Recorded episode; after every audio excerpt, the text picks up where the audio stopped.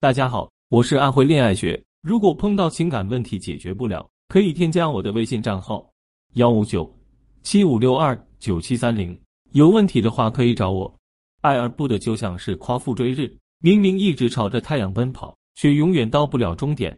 历程和男生认识三年了，他们是同时进入单位的，一起参加入职培训，又分到了同一个部门。历程想可能太着急，应该先从朋友发展。一年之后，他们俩已经是比较好的朋友。历程再次表白，但又被拒绝了。历程垂头丧气的找到我，他甚至怀疑自己是不是长得不好看，自己很差劲。我拍了拍历程的肩膀，对他说：“亲爱的，你看你长得很漂亮吗？工作能力也很出色，以你这样的基础让他爱上你，简直是小菜一碟。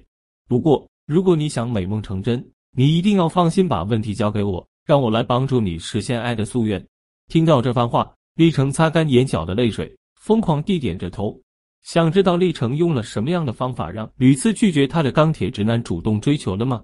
历程的问题就是由于两次主动表白暴露了他的高需求感，降低了自身价值，让男人觉得他太廉价了，根本无法产生心动的感觉。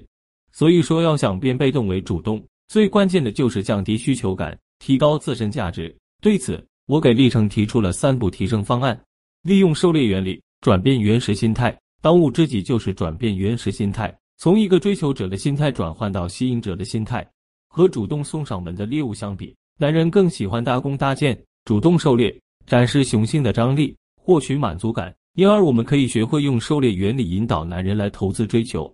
所以我告诉历程，不能过于的去给自己加戏，即使他在你心里确实是特别的一个，那也要让他来主动追求。历城这才开始转变了自己对男生的态度，不再去主动找他，也不会像以前一样看到有趣的东西就立马转发给他，就算看到了男生发的微信也不再秒回。果然，在一个礼拜之后，男生主动问候历城的情况，但是历城也非常明白，不能再像之前一样暴露需求的问一答十，而是不断牵着男生走，让他找历程的频率越来越高，发挥未完成事件魔力，让他辗转反侧。心理学中有一个胃镜效应，是指人们对于尚未处理完的事情，比已处理完成的事情印象更加深刻。所以我们在和男神交往的过程中，也可以适当制造一些未完成事件，让他对你念念不忘。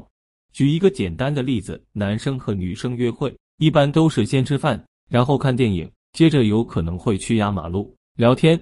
对于男生来说，这是计划内的流程。在这个过程中，如果我们在看过电影之后，就终止约会，找理由赶紧回家，男生后面的计划就无法顺利实施。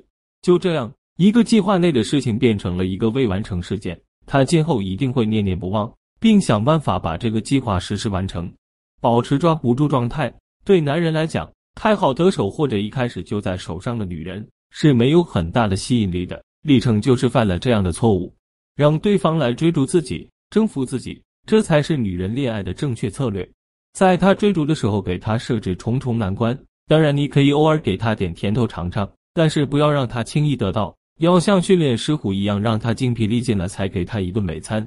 这个状态历程把握的非常到位。无论是男生邀请他去吃饭，还是在工作上希望历程可以帮忙，历程都设置了一些有难度，但是又不至于劝退他的障碍。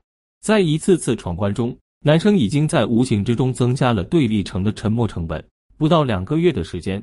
历程已经成功把男神追到手，换句话说，是成功引导男神主动追求了历程。